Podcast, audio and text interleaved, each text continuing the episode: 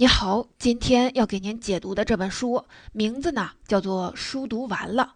这话的口气可能有点大，谁敢这么说呢？如果中国学者里有三五个人够资格，就很可能包括本书的作者，当代著名的学者、北京大学东方语言系教授金克木。他不仅精通英法德语和拉丁语，还通晓古印度的梵文。一九六零年，他和季羡林一起创办了北大梵文巴利文专业。季羡林的弟子钱文忠教授说，他上这个专业时，金克木已经不亲自授课了。学生想知道这位祖师爷的功夫，就请老师播放了一段他诵读梵文的录音。梵文是一种死语言，学生们在朗读时觉得这真是全世界最难听的语言。结果，金克木的朗读却如同水银泻地，起伏跌宕，神秘沧桑，让大家领教了为什么印度人说梵文是神的语言。前文中说，不久，全班的一半的学生就提出来转系，很可能是受了打击，再怎么学也没法把梵文学到金克木这种程度。金克木是印度学专家，但读者们经常忘记他的本专业，只记得他是一位兴趣广泛的思想家，一个通人。通人是中国古代对读书人的最高赞誉，就是整合了古今中外的知识之后，对各种现实问题能够理解，形成敏锐的洞察和深刻的思辨。金克木在世时，论研究的视野，谁也没有他广阔。除了语言学和中外文化比较，他上知天文，下知地理，文史哲经，古今中外，自然文人无所不谈。他于两千年去世，享年八十九岁。当时的很多学人都感慨，如今的学术分科越来越细，中国很难再有这样的通人了。不过，书读完了这句话也不是金科木说的，而是来自一件译文。我马上就会说到。金克木是借这个题目告诉读者，某种意义上来说，书确实可以读完，而且人人都能够做到，就看你读什么书，用什么方法。这也正是我在本期音频里要为您说到的两大类问题。第一类问题是什么叫书读完了呢？这话的依据又是什么呢？背后的原理又是什么呢？第二类问题是，同样读书，为什么金克木被称为通人？他用的是什么方法呢？另外，很多人担心读书多了会和真实生活脱节，那么该怎么处理读书和现实的关系呢？咱们就从第一个话题说起：书真的能够读完吗？先来说这句话的出处吧。历史学家陈寅恪回忆，他年轻时曾经见过一个老学者夏曾佑，夏曾佑对他说：“你能读外国书很好，可惜我只能够读中国书，都读完了。”没得读了，陈寅恪很惊讶，怀疑对方糊涂了。中国的典籍汗牛充栋，怎么可能读完呢？直到陈寅恪老了，才发现当年那句话有道理。中国古书确实能读完，较为重要的只不过几十种而已。不过陈寅恪说的到底是哪几十种，今天已经无从查考了。金克木说，很显然，陈寅恪和夏曾佑看出来中国古书之间存在的联系。中国传统经典是一个大的系统结构，有一些书是绝大部分书的基础，离了这些书，其他书就无所依附。这就像从《红楼梦》的本文中产生了各种批注本和续作，又发展出庞大的红学体系。但读后面的书，前提是要读原著。对中国传统文化体系来说，必读书的特点是，他们不依附于其他书，而且还是阅读其他书的基础。如果按这个标准来看，不止中国文化可以读完，西方文化也可以读完。我们先说中国古书的头绪是什么？首先要读的是古代文人从小要背的书，他们的思想和话语体系是从这个知识系统里来的，不读就不知道他们在想什么。这里我得多说几句。其实，除了专注于学术的大儒，多数古代读书人的阅读量，连那几十种古代典籍都达不到。他们的阅读是围绕科举建立的，背的最熟的是朱熹著的四书，因为考试题从里面出。最常看的书叫《世录伪末》，也就是八股文试卷的范本。考试不大涉及的就不好说了。明清很多两榜出身的文官对《尚书》和《礼记》都不太熟悉，更不要说诸子百家和历史了。所以说，你要是读完下面这些书，对传统文化的了解程度起码超过清代的举人。这些书是《易经》《诗经》《尚书》《春秋》《左传》《礼记》《论语》《孟子》《荀子》《老子》《庄子》。不先读这十部书的话，读古代小说、戏剧，包括鲁迅的杂文，都会有不明白的地方。刚才这一波是进入中国传统文化的知识基础。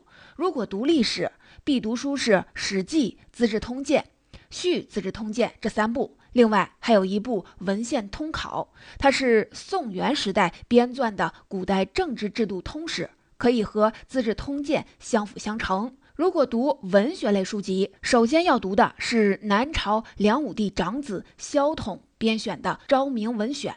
读这套书，可以对屈原到唐代以前文学形成整体印象。这里我还要插一句，介绍一下本书的来历。从上世纪八十年代开始，金克木在二十年里陆续写过很多篇文章，谈如何读书治学。这本书是对这类文章的汇总整理。他写这些文章的一个目的是为了向年轻人传授读书方法。他提醒读者，这并不是提倡读经和复古，读这些书用不着咬文嚼字、死抠字句，只要做一般了解的就可以了。这些书里除了《易经》《老子》，都有故事性、趣味性。加了注解之后，中学生就可以读懂，而且也不是都得看。太专业的篇目或者是枯燥的内容可以划过去，把这些书通读一遍，其实用不了太长时间。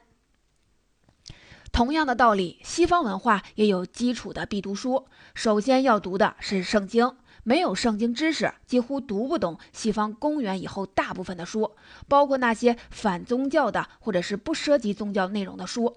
这就像了解阿拉伯文化，基础必读书当然得包括《古兰经》。另外就是圣经出现之前，古希腊、古罗马时代的经典，比如说柏拉图、亚里士多德，需要把它们和圣经对照着阅读，因为这些书在圣经之后经过了重新的整理。你可能就要说了，这不就是最基本的必读书单吗？哪套经典丛书不是这些呢？别着急，我们的话题才刚刚开始。接下来我们要说的是，这些必读书有什么样的深层次的联系呢？这种联系才是这张书单的奥妙所在。开始之前，我们再来说一个小轶事。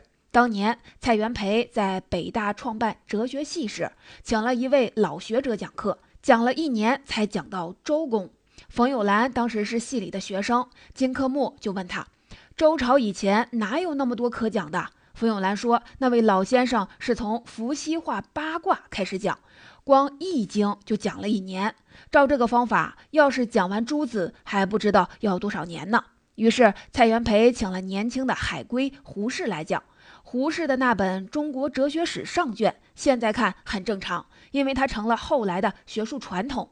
但是当时这是石破天惊的结构，他用系统的学术史视角。打通了中国哲学和西方哲学的壁垒，这就是能不能看清深层次联系和关键性问题的区别。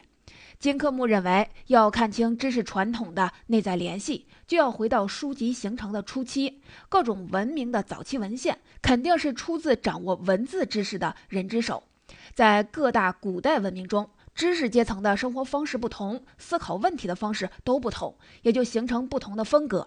比如说，古希腊的城邦政治产生了相对自主的智者群体，所以他们能够专注地思考、认识自己这类的课题。中世纪的欧洲处于政教合一，有一段时间，所有的识字者都在修道院，他们考虑和所写的书，当然就以神学问题为主。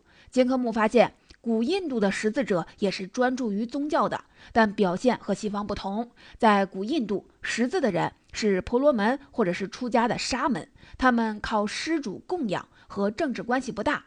他们到了老年会进入森林或者移居到恒河边修行，所以也不大关心现实的问题。和这些文明相比，古代中国知识阶层的突出特点就是和政治联系紧密。从巫术时代开始，识字的巫师就和政治的首领关系密切。这一点我们也有体会。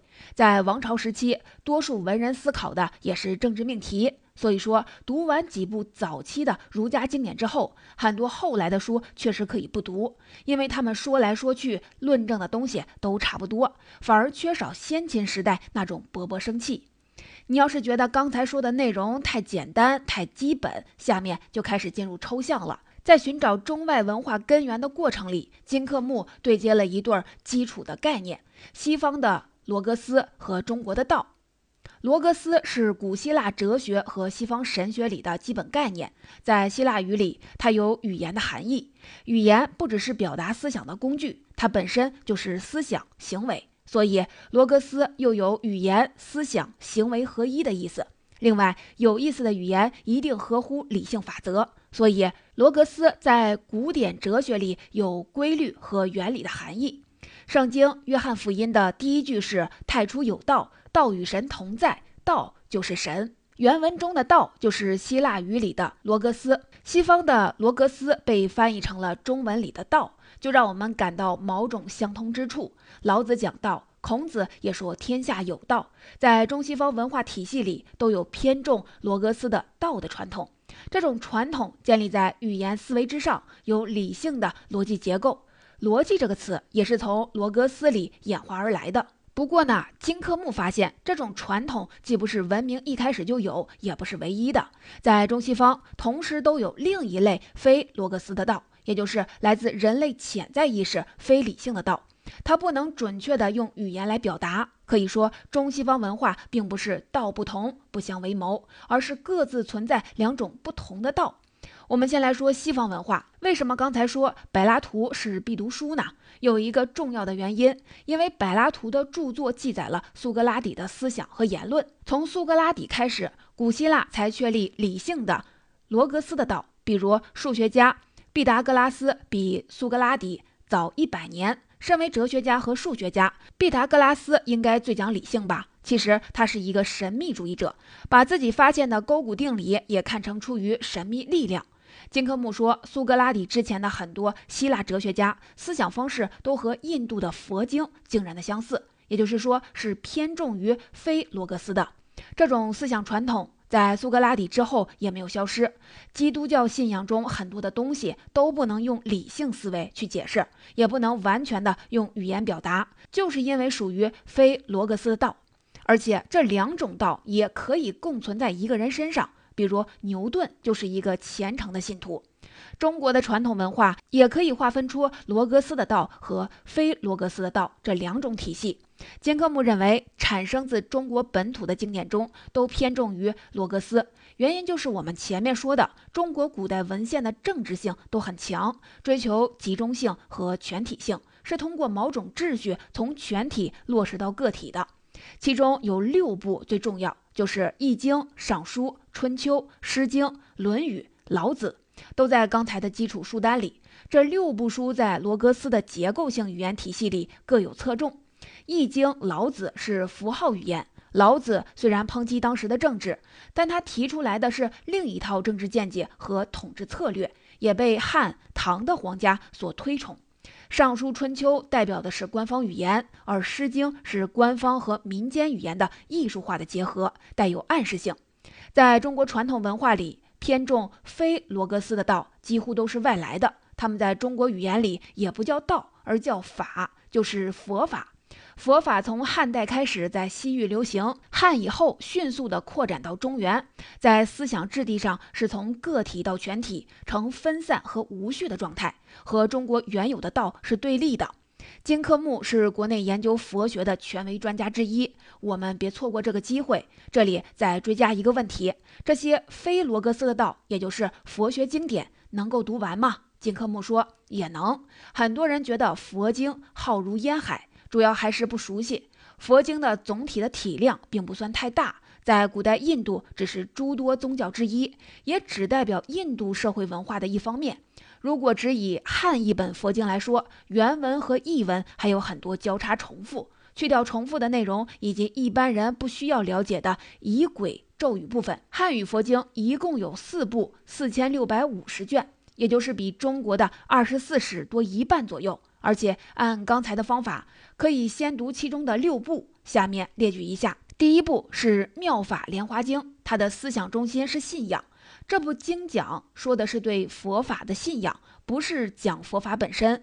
既然说信仰属于非罗格斯，就是说不能够分析，不能够讲道理。第二部是《华严经》，它的思想中心是修行，仅有信仰还不是宗教，必须有修行。这部经记载了各种修行的法门和步骤。第三部是《入楞伽经》。前两部有对外宣传作用，这部属于内部的高级读物，是神学中的哲学。第四部就是有名的《金刚经》，它是对话记录体，思想中心是智慧，这种智慧也是佛法特有的，是理性与非理性的统一，也就是罗格斯和非罗格斯的统一。第五部是《心经》，它是一篇短短的咒语体文章，思想中心是秘密，属于神秘主义。它还有音译本。按网络语来说是谐音空耳版。第六部叫《维摩诘所说经》，是供非出家人读的，里面的故事和道理普通人也能够接受。这么一说，让人望而生畏的佛经也有了一个系统和了解的途径。刚才的几个问题是从书读完了这个话题开始的，实际讨论的是中西方文化的知识基础是什么，判断依据又是什么。今天这类宏观视角的意义更大。有了搜索引擎和人工智能算法，很多基础性研究可以不用人做了。我们需要记住的细节不像以前那么多，可以通过以概念为单位的思考，提升思想的效率和质量。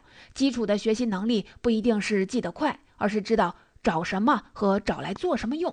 我们在读书时的困惑，也不再是他为什么能够记住，而是同一本书为什么他就能读出不一样的东西呢？下面我们就来说说第二部分的内容：金克木为什么能读出不一样的东西，也就是他的读书方法。关于金克木的自学能力，我再给您讲两件事儿。第一件事，金克木这位大学者，直到晚年填履历，学历以来仍然只有安徽寿县第一小学毕业这一条。由于自幼的停贫，他上了一年中学就辍学，开始赚钱养家。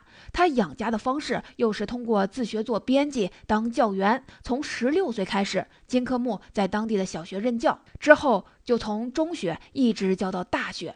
从在湖南大学教外语，到去武汉大学教哲学，再到北大教梵文和印度学。第二件事儿是一九三九年，金克木二十七岁时，历史学家傅斯年送给了他一本英文注解拉丁文版的《高卢战记》。金克木看了一遍这本书附录里的拉丁文语法，就开始对着英文读拉丁文原文。他回忆这段经历时说：“我一读就放不下了，一句一句地啃下去，越来兴趣就越大。真是奇妙的语言，奇特的书。”把这本《高卢战记》看完，他的拉丁文就差不多学会了。他一直是学术界的怪杰。关于他的自学能力，有很多的传说。有人说他在大学开法语课时还不会法语，只是比学生先自学了几节，也是教完了就会了。这其实是讹传。